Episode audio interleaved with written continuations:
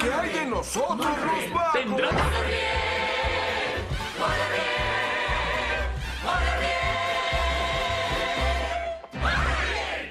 ¡Mono! ¡Oh!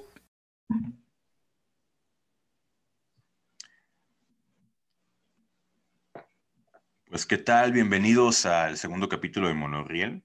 Vamos a, el día de hoy vamos a platicar acerca de la película The Tomorrow War, La Guerra del Mañana, de Amazon Prime, que salió recientemente este 2021. Este, y bueno, aunque quizá no sea la película que vaya a cambiar nuestras vidas, pues sí tiene algunas cosas interesantes que merece la pena eh, platicar. Pues, se retoman muchos elementos de ciencia ficción, de otras películas, de otros eh, también de otros géneros. Y para ello también hemos invitado hoy a platicar con nosotros a nuestro amigo este, Héctor Lamadrid, alias el Jobo. Este, ¿Cómo estás, Jobo? Bien- bienvenido. Muy bien. puedes presentarte brevemente, brevemente, presentarte para que te conozcan. Eh, muchas gracias por la invitación eh, y pues a platicar de algunas jaladas este, hollywoodenses. Estoy completamente dentro. Qué bueno, güey. O sea, este, aquí este, agradecemos que estés aquí, güey. Este, con todo tu conocimiento, doctorado en geología para hacer pedazos la película, güey. Claro, no hay, no hay una mejor forma para poder eh, entender una película que obtener un doctorado en geología. Yo creo que fue el camino más lógico para convertirme en crítico de, de cine. Yo sé que Eh, por eso por estudiaste- 15 años, sí, sí, probablemente. Tendrías- ¿Qué tal? Yo soy Tano. Este, ¿qué tal la Madrid? Pues yo creo que tienes muchas películas para analizar, ¿no? Por De- sí, sí, y, y de hecho existe un género dentro de la geología que es el utilizar las películas para enseñar a los estudiantes de las cosas que no son. Eh, porque de todas las ciencias, eh, probablemente la geología es la que está peor representada en, en- en las películas. Sí, Oye, Pero ahí un- nada más te- tengo una duda. ¿Cuál es tu especialidad, la Madrid? Nada más para que quede claro para aquí los, los que nos escuchan. Ven. Trabajo, trabajo como profesor e investigador este, en la Universidad de Missouri en Estados Unidos y mi área de especialidad es eh, geoquímica, o sea, la química de las rocas y, y- reacciones químicas dentro de las rocas, ¿no? Cómo, cómo se transforma una roca en, en otra, cómo se disuelve, etcétera, etcétera. Y pues con el objetivo de entender procesos de, eh, de la Tierra, ¿no? Y incluyendo la formación de recursos naturales.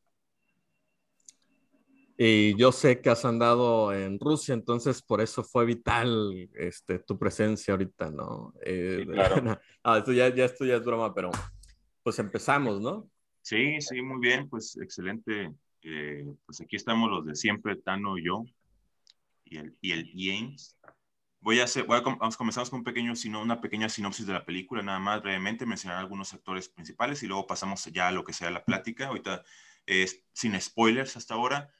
Sin spoilers, pues bueno, la película trata acerca de que, bueno, ima- imaginen pues en el 2022, durante la final del mundo de Qatar, del Mundial de Qatar de fútbol, de repente pues ocurre que llega, aparecen a través de un portal un grupo de soldados que vienen del futuro y que misteriosamente entran al estadio así a mitad del partido, la final del Mundial de Qatar, y de repente empiezan a hablar con los a través de los altavoces, quién sabe cómo, pero nos, y comunican a la humanidad que en el año 2050 aparecerán en el planeta eh, una, unos alienígenas que reducirán, acabarán, atacarán la humanidad, atacarán a la humanidad y reducirán la población mundial de los más o menos 8 mil millones de humanos que hay a, a 500 mil en poco menos de, de un año, en menos de un año. Y a partir de ahí se crea esta dinámica en la cual, esta- la historia, pues en la cual crean una especie de, de un dispositivo en el futuro. En ese futuro crean un dispositivo para poder conectar con el presente, que en principio es nuestro presente, entre comillas, y plantean una estrategia en la cual van a combatir a estos alienígenas malos, malos, malísimos, a través de enviar, pues ahora sí que recursos humanos, manpower de nuestro presente a ese futuro, ¿no? Plantea varios temas ahí de, de acerca de el concepto de viaje en el tiempo, ¿no? Que, que es varía, claro, en la- en el cine pues es usado un poco a conveniencia. Está, no sé, el concepto, por ejemplo, de Terminator, de las películas de Terminator, de las películas de Volver al Futuro. Eh, claro que no está exento de, de incoherencias, pero pues es una película de entretenimiento que a mi entender, pues creo que sí cumple con el, el, entretener. Y pues bueno, es una película en la cual el protagonista, el personaje Dan Forrest, que sería interpretado, es interpretado por Chris Pratt, eh, conocido, pues, bueno, entre otras cosas, por las series de películas de eh, Los Guardianes de la Galaxia, la nueva reboot que está intentando de Jurassic Park. Eh, también aparece como los protagonistas, bueno, Muri, su hija, que está interpretada por dos personajes, porque es un personaje que aparece en diferentes tiempos en la película, que es el único detalle que vamos a mencionar ahorita antes de los spoilers. interpretado por dos actrices, claro, ¿no? Y también aparece eh, su esposa, que Emily Forrest, que está interpretada por eh, Betty Gilpin, que quizá la ubiquen por la serie de Glow, que también aparece en la serie de Glow, eh, un personaje secundario, el, de la esposa, bueno, y otros secundarios, pues que, que de repente, los secundarios es algo que platicamos, que hay muchos personajes secundarios para lo que dura la película, el personaje de Charlie, interpretado por Sam Richardson, Dorian por Edwin Hodge, James Forrester por J.K. Simmons, que seguramente lo recordarán en la película de Whiplash, eh, y otros personajes secundarios que de repente en la película parecen como muy numerosos, ¿no? Y, y bueno, pues, ¿cómo la ven? ¿Estamos listos para comenzar con los temas que vamos a platicar? Este... Adelante. Vale, pues entonces me gustaría igual plantear primero la película, el tema de lo que yo titulé como el efecto Armageddon, nada más por darle un nombre, ¿no? Que igual recordaba un poquito la, la película Armageddon, que surge ya en 1998, dirigida por Michael Bay, que ahora es mundialmente conocido por, pues por ejemplo, la franquicia de Transformers, y que, no, por supuesto que no es la primera obra que nos quiere vender el fin del mundo, pero quizá fue como la primera obra mainstream que, que llegó a casi, casi que cada esquina del mundo y que a partir de ahí, pues sí creó un género en el cine que, o no, no específicamente que lo haya creado, pero digamos impulsó un género en el cine que todavía hasta la fecha nos lo siguen vendiendo con la película de eh, La Guerra del Mañana. ¿Cómo la ven? ¿Qué, este, qué, este, ¿Qué opinan o cómo lo ven este tema de vendernos el fin del mundo y que lo seguimos comprando? ¿O cómo lo ves? Pues es algo relevante, eh, parte del día al día. Yo creo que eh,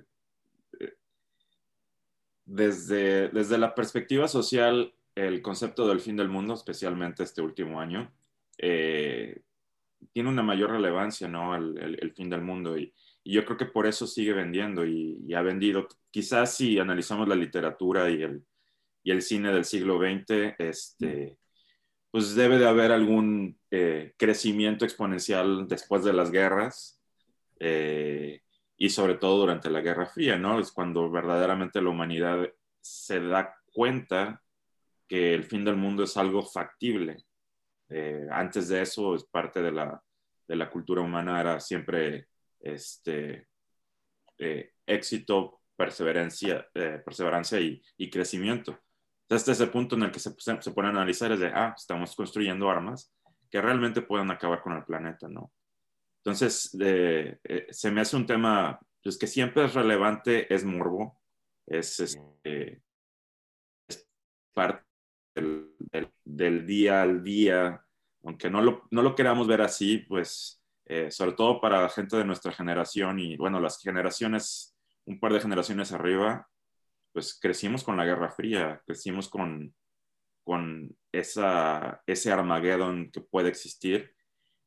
Y, tal vez el, si viene de una guerra, es, ok, ya está un poco vendido ese tema, ¿no? Ya está exhausto. Pero ¿qué tal si llegan extraterrestres?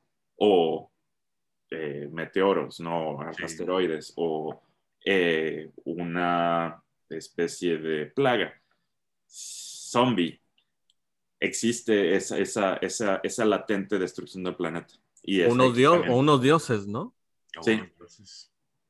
La Guerra de los Mundos también este, fue como algo de la cultura pop que también vino a, a generar mayor contenido, ¿no? Este, tal vez que se renovó o, se renovó con el, con el tipo de filmaciones que se dieron después de Armageddon, ¿no? Sí. Este, ya que, que, visualmente pues podrían ser mucho más vistosas, ¿no?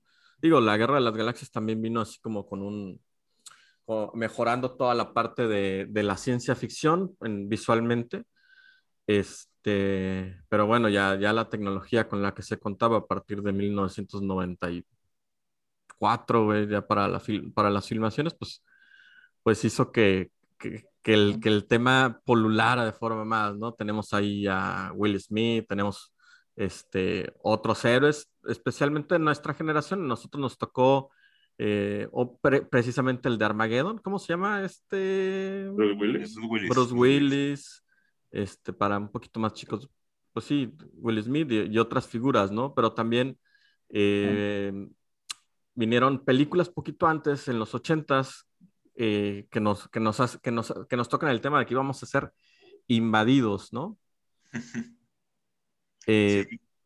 No sé si ahí también es la esperanza, güey, de que el pinche mundo se acabe yo creo que... Y que no sea responsabilidad de nosotros.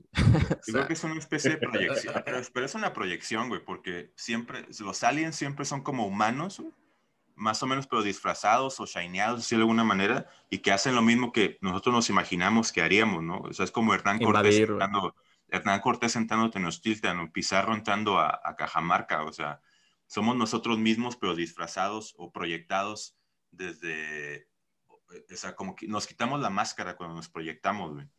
yo, yo, yo aquí, aquí, aquí yo quiero aclarar algo. Este, yo, yo, yo, yo, güey, soy cero fan de este tipo de películas, de este tipo de películas de ciencia, ficción.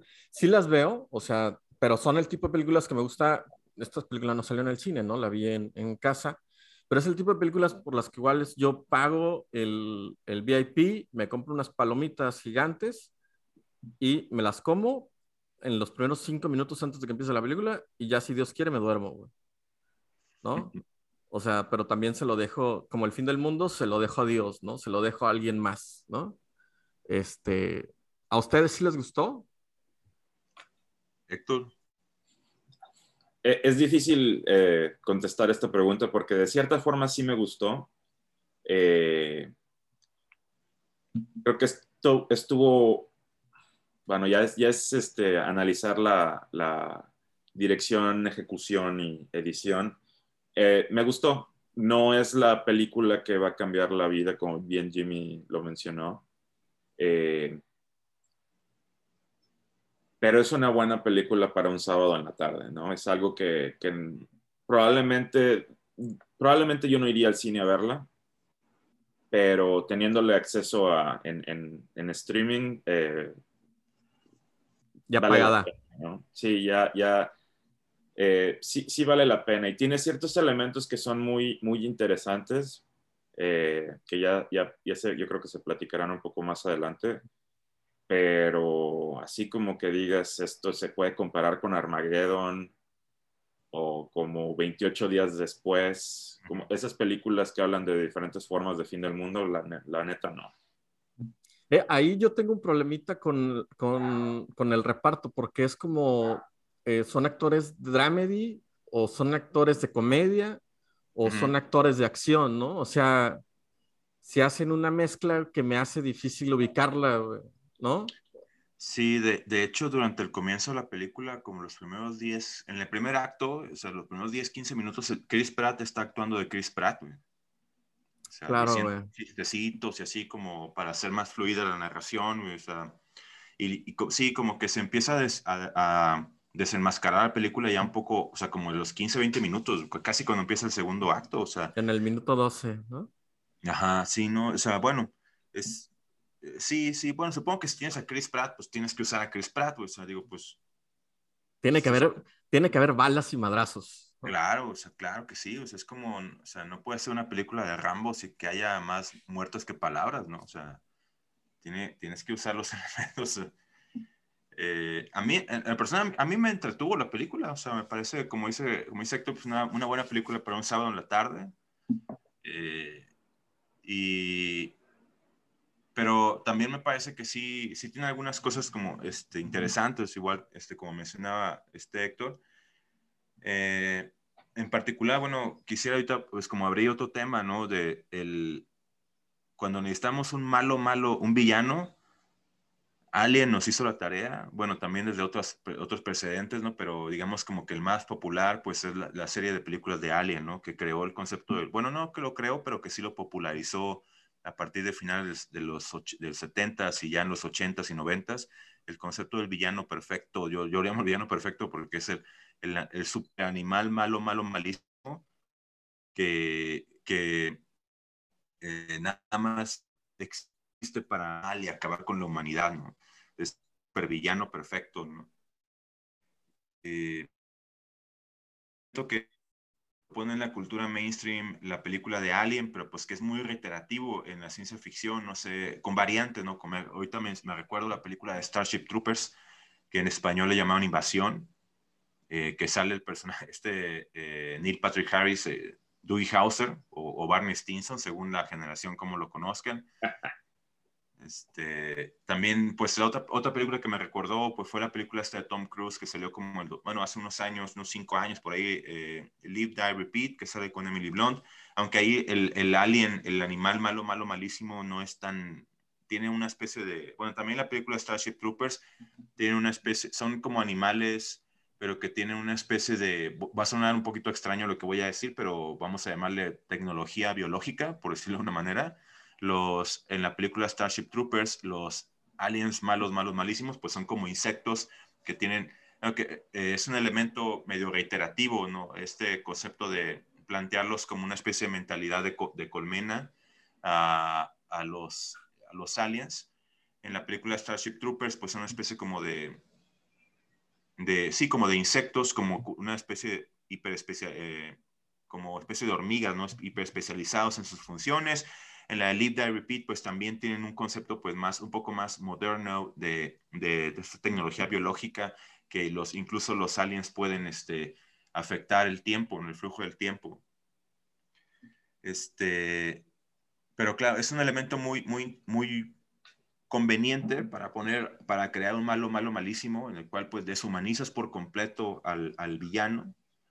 Y, y, ya de ahí es cuesta abajo en la narración, porque es como, eh, vas en bajada, vas en, agarras vuelo, porque, o sea, como son malos, malos, malísimos, pues no hay de otro, o sea, hay que, hay que acabar con ellos y es un elemento pues muy, este, muy afín para la narración. No sé cómo lo ven, qué opinan de, de este elemento del super animal maligno como villano. Pues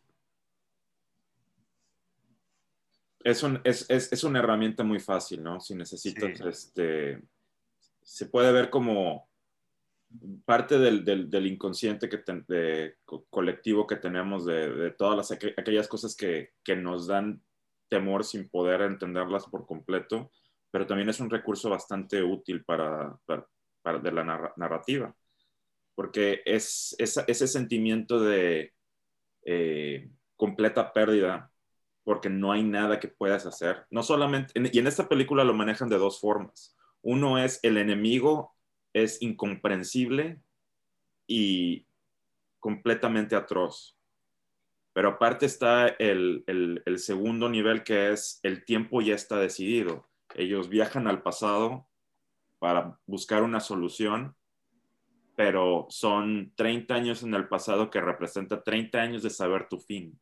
Entonces, una de las, con, esas dos formas están este, creando ese sentimiento de, de completa pérdida que yo creo que esta película lo maneja bien, pudieron haberlo hecho un poco mejor, pero este, funciona en la narrativa de tener este elemento, esta civilización, bueno, este animal alienígena que, que es completamente, pues, de cierta forma, indestructible en número, en, en, en forma, en recursos, este, lo, lo juega bien, ¿no? A, a, mí me parece, a mí me parece que es muy o sea, que ellos mismos son muy explícitos, ¿no?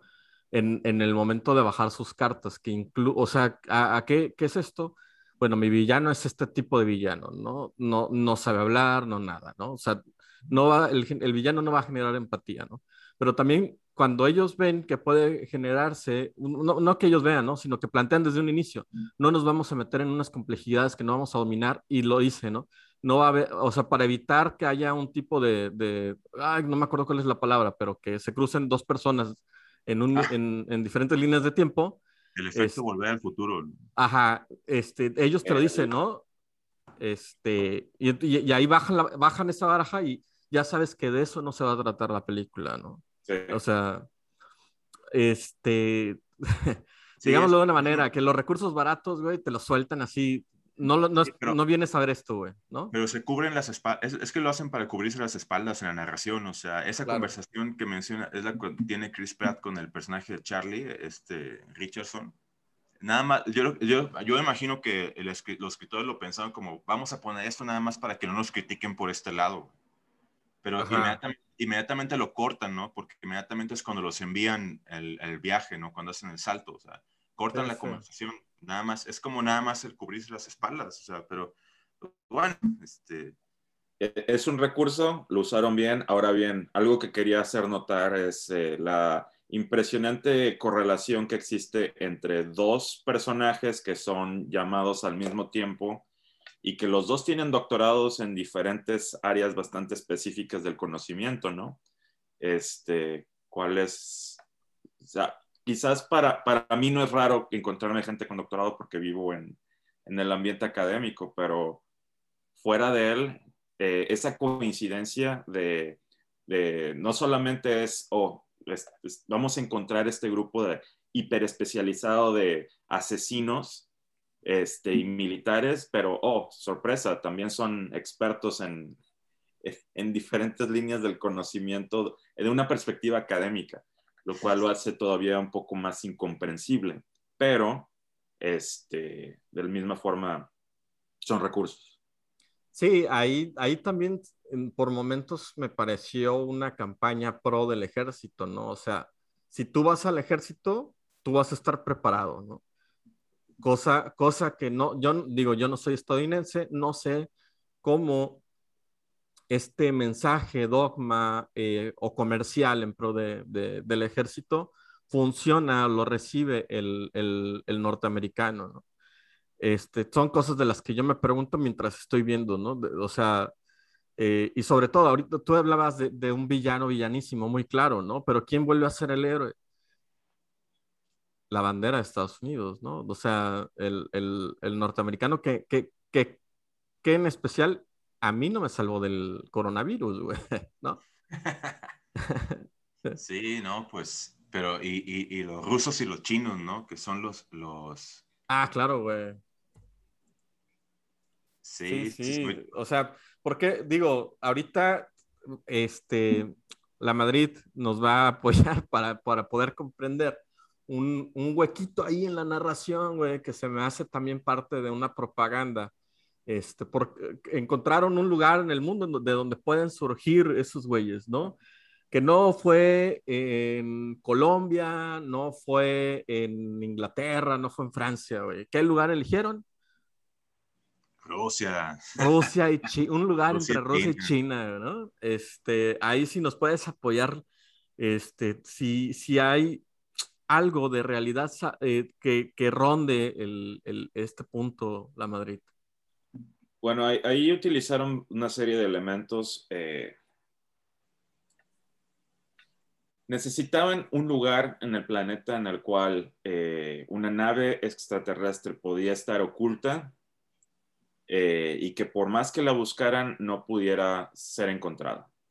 Eh, entonces, eh, de- dentro de, digo, obviamente estoy pensando, estoy yendo del final hacia el principio. Estoy tratando de deducir cómo fue que llegaron a, a- este punto, ¿no? De, de que una- la nave estaba oculta bajo un glaciar en, este, en el norte de Rusia. Eh, efectivamente, Rusia es eh, especialmente esa parte del norte de, de Siberia. Este, para los que no saben, eh, Siberia representa las tres cuartas partes de, de Rusia, ¿no? Entonces, cuando se habla de Rusia es casi todo Rusia, de los montes Urales hasta Kamchatka y Alaska. Eh, pero es en esa parte del, del, norte de Rusia donde existe solamente un pueblo, este, una ciudad que únicamente está habitada por eh, militares y fuera de eso no existe eh, civilización. Entonces, cuando se pusieron a encontrar de qué forma podemos hacer que este grupo de extraterrestres no pueda ser identificado, pues es que tienes que ir a, a, a, ir al lugar más alejado del planeta. Y después metieron el elemento de la erupción volcánica, ¿no? Cómo identificar el lugar donde pudieran haber estado. Y lo, y lo hacen a partir de, eh, rastros de ceniza volcánica dentro de, de las, de las garras del, de, los, eh, de los extraterrestres. Eh, coincidencia, ¿no? Pero luego la forma de identificarlo es este, eh, a través de esta erupción volcánica. Y que es algo que se utiliza, es algo muy común en ciertas áreas de las geociencias, que es identificar eh, erupciones volcánicas a través de, los pulsos de ceniza. Eh, las cenizas viajan. Una vez que hay una erupción lo suficientemente violenta como para que llegue a, la estratosfera, la ceniza volcánica va a caer, eh, en muchos casos, en todo el mundo. Entonces hay horizontes eh, en las rocas donde pueden identificarse diferentes erupciones volcánicas y en el hielo es todavía un poco más fácil porque solamente tienes hielo y de repente horizontes que tienen un contenido de cenizas y mineral, ¿no? Entonces, e, esa parte estoy bien, porque el norte de Siberia es la parte más, eh, menos densamente poblada del planeta, y que si fueras tú a buscar algo, eh, pues va a estar cubierto por glaciares,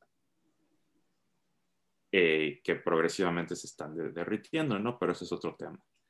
entonces, desde esa parte, yo no lo noté como propaganda, sino como cuál es el lugar más posible para que, lo, eh, para que los eh, extraterrestres estuvieran ocultos, pues es ese. Eh, otro muy buen lugar pudiera haber sido la Antártica, la Antártida, pero o, en sí, o en el mar también. O en el mar,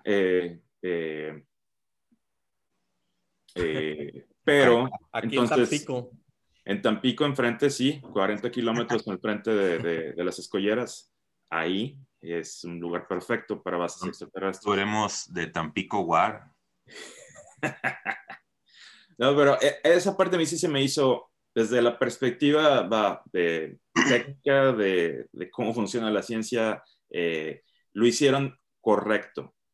Ahora bien, eso no exime que sea nuevamente una película de Hollywood, que obviamente el, el, el, el objetivo de las películas de Hollywood no va a ser eh, vender boletos, no va a ser ser eh, fieles a una narración histórica literaria y necesitan héroes y los héroes van a ser los gringos porque son los que te consumen el producto. Y les ha funcionado por... ¿Desde cuándo se acuerdan ustedes de haber visto películas donde los gringos ganan siempre? Desde la Segunda Guerra Mundial, ¿no? De, ya tienes 70, 80 años de, que funciona. Y, la se remonta a toda su historia, ¿no? O sea, desde la guerra de independencia y así su, producción literaria, bueno. Sí, el, excepcionalismo norteamericano, ¿no? Es, es, parte de, de, la propaganda, pero pues es propaganda porque vende, no, no, una propaganda que, que no venda es, es fallida. Pero fíjate cómo han ido cambiando los villanos, no sé, bueno, o, los, las regiones malas del mundo, ¿no? O sea, o sea los, los, ingleses, ¿no? Primero los británicos en las, en las películas más antiguas, ¿no? Luego, este, pues no sé, los, este, los alemanes. Los alemanes, los alemanes, y luego los rusos, los soviéticos, y, y luego, bueno, de repente me acuerdo, ahorita me acordaste de la película de Rambo 3, ¿no? Donde Rambo va a defender a los afganos Sí. ah, claro. Va a defender a los, a los, afganos y luego pues ahora, luego pasan a ser los villanos, los afganos, ¿no? Luego Corea del Norte y ahora pues como que ya, ya, ya, ya nos quieren aventar a China también, ¿no? De hecho, hace poquito se, se, no me acuerdo cuáles fueron las películas, pero que se fueron a Nicaragua y a, y a estos lugares ambientados en Panamá de los años 80, ¿no? Que estaban pintando, que terminaron invadiendo, ¿no? Sí. Y, es algo que en la literatura, sobre todo de ciencia ficción, que es la que yo leo más ávidamente, eh, sí se ha notado una búsqueda de un cambio de, de sus enemigos, que, que, pues en Hollywood no va, no va a ser otra, va a ser el, el que le va a dar miedo va a ser el, el, el enemigo que, que, conoce la gente. No van a poder ponerse a, hablar de los enemigos como los brasileños, como últimamente se ha visto en partes de la ciencia ficción, donde este, Brasil se convierte en el enemigo por ser un, país enorme con enormes recursos y cantidad de gente, dices, bueno, este puede ser un, en cuanto a balance de poder en el futuro, Brasil podría ser uno de estos este, malos, ¿no? Entonces, eh, no, no, no estamos diciendo que Brasil sea malo, ni, ni mucho menos, no. Como, de, de hecho, ahorita, ahorita con lo que comentas, acaba de salir una serie este, que es como la, una versión Narcos, pero en Brasil. Este, ah, va. Pues, no, ahorita no recuerdo el nombre, pero bueno, te va a salir seguramente después de esta conversación donde dijiste Narcos, bueno, donde ya dije yo Narcos, te va a salir en, este, en, en la fila de, de, películas a ver, ¿no? Nos están escuchando. Es están escuchando, vamos, sí, no, pero bueno, ahorita nada, quisiera mencionar nada más también un, un tema que, bueno, pues que creo que la película lo, lo, ejemplifica bien hasta el segundo acto, que sería el concepto del arma de Chekhov.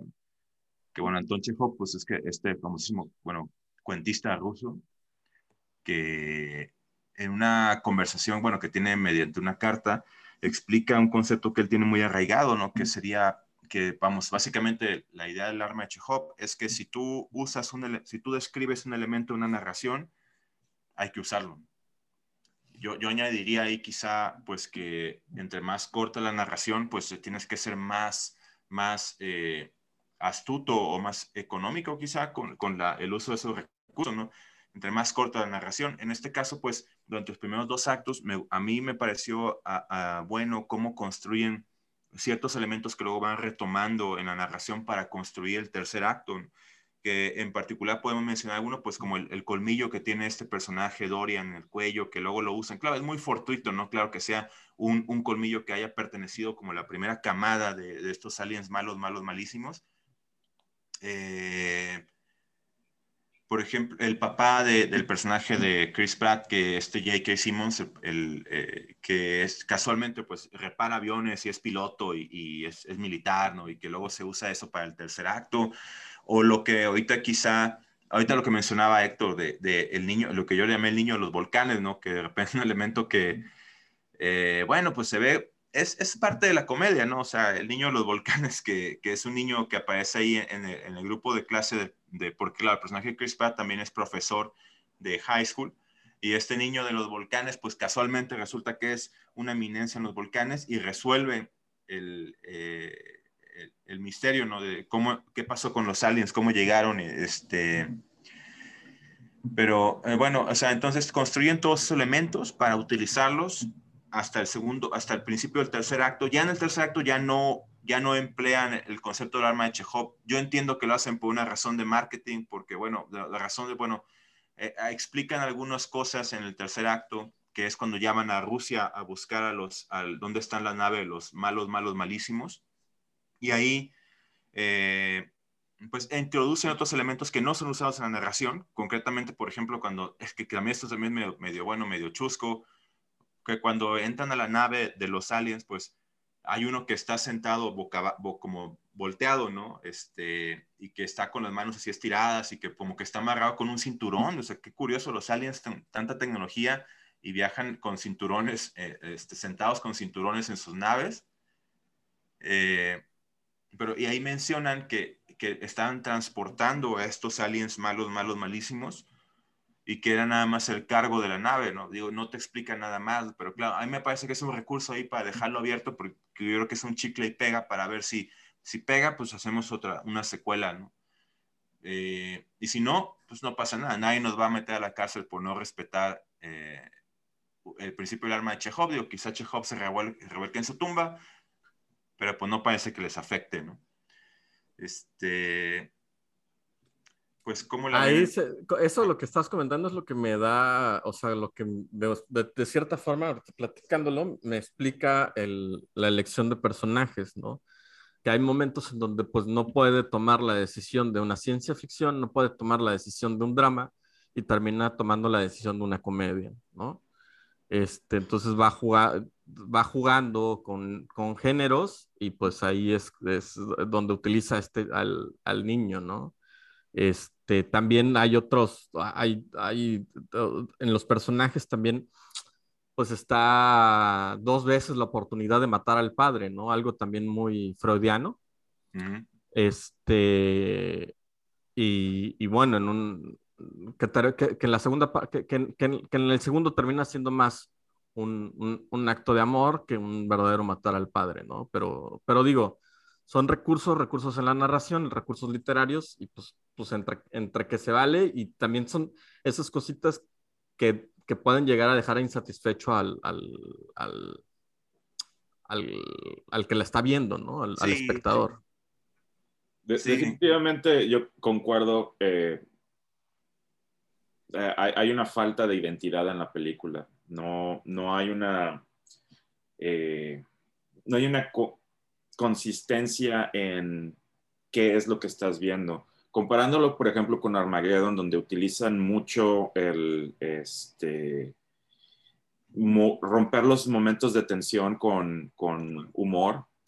Eh, hay, a través de toda la película lo utilizan, pero lo utilizan en cier de cierta forma y de una forma muy... Este, Como punch, ¿no? Como, sí, sí, rompen la tensión con, un, con el momento de, de, de, comedia, donde aquí eh, realmente la tensión no, se, no crece por completo como para, Eso. que, como para que lo utilicen la comedia para romper esa tensión.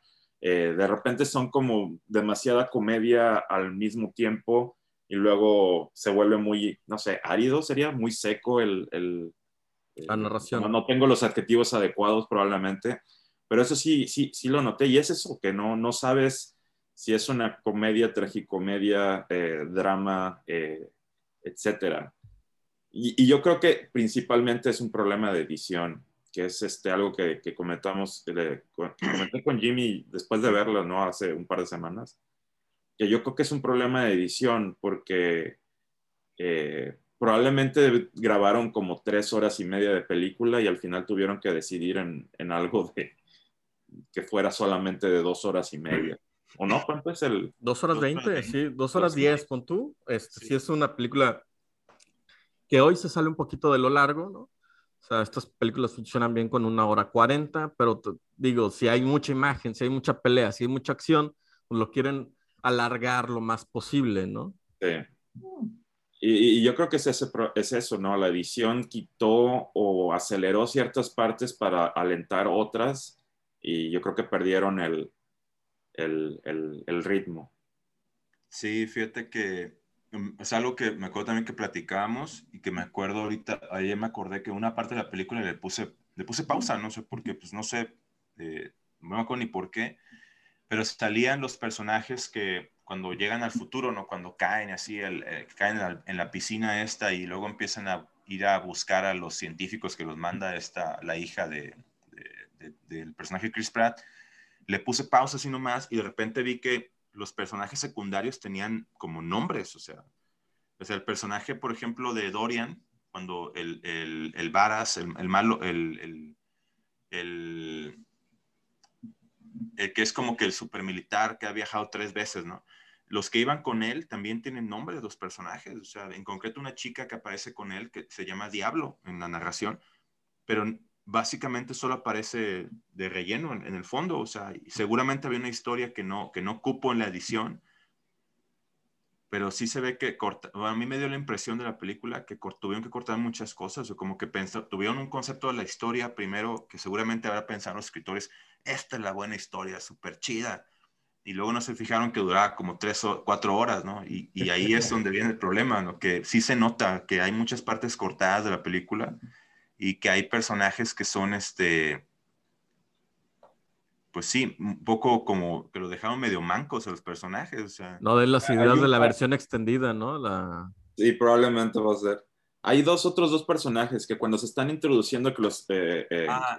cuando se están presentando, sí. están, mi lenguaje pocho, cuando se están presentando, eh, que están todos en, la, en, filas y está el, el, la sargento este, Díaz eh, explicándoles qué es lo que van a hacer, en el cual se empiezan a, a, a presentar los personajes y aparecen otros dos personajes que, que, que que son, eh, son comediantes, Marilyn Jackson y Mike Mitchell. Son dos, mm. dos, personajes que salen como comediantes, de hecho son estando toperos, este, que han tenido roles bastante grandes en otras películas, ¿no? Que son igual, son, son personajes secundarios, pero que son reconocibles para la gente.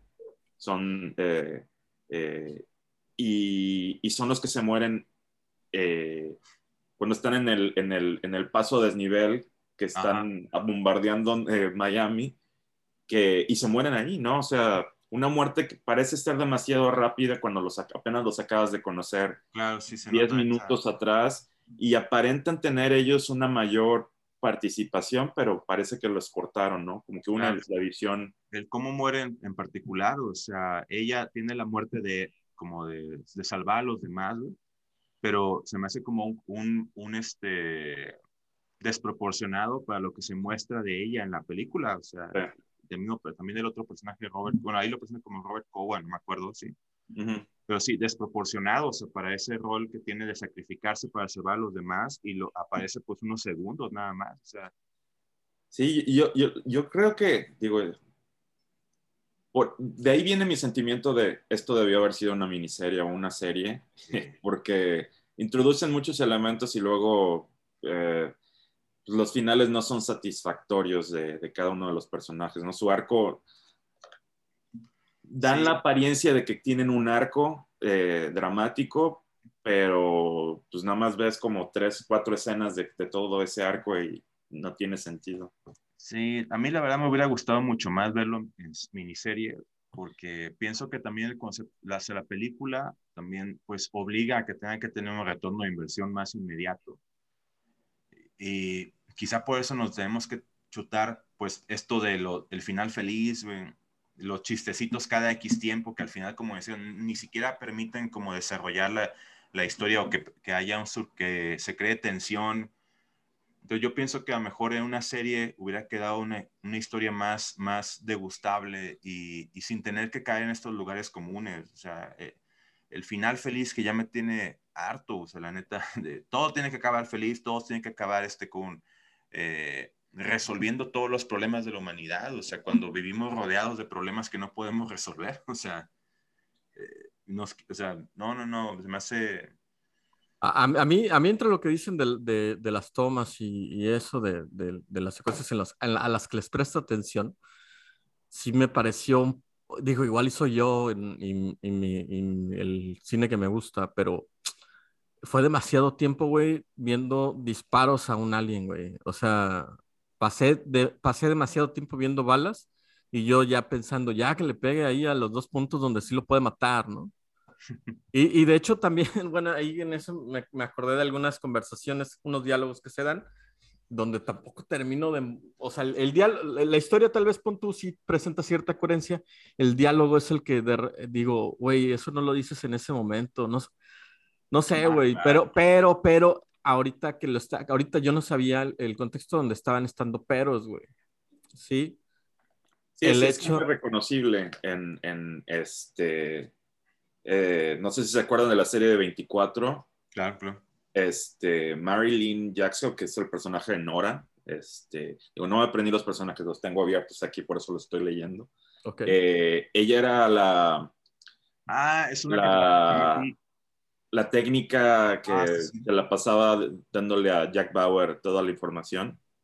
Este, entonces tiene, eso fue hace 20 años, ¿no? O sea, ella es, es, un, person, es un personaje reconocible en, en, eh, como, como comediante y como actriz que salió dos minutos en pantalla, ¿no? O sea, claro, sí. Ahí, ahí, suena como que hay algo diferente, ¿no? Igual y digo, no, yo no me puse a ver las noticias y ver si, eh, cambiaron de director o cambiaron de, de guionistas o, de, o algo pasó ahí, que sí se nota algo que no tiene Como que no cuadra, pero puede sí. ser también que sean este, guionistas nuevos, ¿no? En, en el cine, ¿no? Puede ser.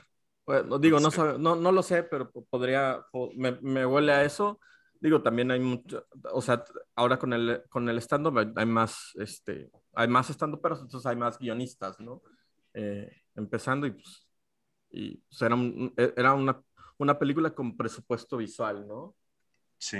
Sí, es, es lo, lo, curioso, ¿no? Que se nota, le invirtieron una buena cantidad, pero no deja de sentirse como una película de serie B en ciertos momentos. Claro. Sí, sí, es verdad, es verdad. Oiga, pues, Pues- bueno, ¿les parece si cerramos ahorita? Porque ya estamos llegando al al- al límite de tiempo. Este, pues nada más igual, quizá por último, quizá solamente, pues, bueno, aparte de despedirnos, pues me gustaría quizá a lo mejor alguien que ustedes recomienden la película para como alguien que, ¿a quién le recomendarían la película o a quienes pues, quizá no le recomendarían la película? No sé. Yo, ah, yo soy de los que si empiezo a ver una película la acabo. Eh, muy pocas veces eh, le cambio o le apago. Eh, si voy a, yo nunca, nunca me he salido del cine, por ejemplo, si en alguno no me gusta. Este, yo se la recomendaría a quien quiera verla. O sea, no, no, no tengo algo muy en específico sobre, sobre esos aspectos. Eh, si lees la reseña y la empiezas a ver, probablemente la acabes. Yo creo. Una- sí, pues sí. Yo, yo, yo- yo se la recomiendo ampliamente a alguien que tenga chingo de palomitas y Valentina en casa, güey. Sí, sí. Sí, sí. Eh, pues yo, yo se la recomiendo a alguien que, que esté bien crudo un sábado o un domingo. Ese, crónica personal. Sin, fu- sin, sin fútbol. Sin, ándale, que no haya fútbol ni nada. ¿no? Película perfecta para verla un, un sábado o domingo de cruda, sin que no haya fútbol. Pues bueno, entonces, Monorriel acaba en este momento. Muchas gra- gracias, La Madrid, por acompañarnos. Este, James, eh, un servidor Tano, nos despedimos. Gracias por la invitación. Hasta luego. Vuelves pronto, La Madrid. Invítenme. Vale.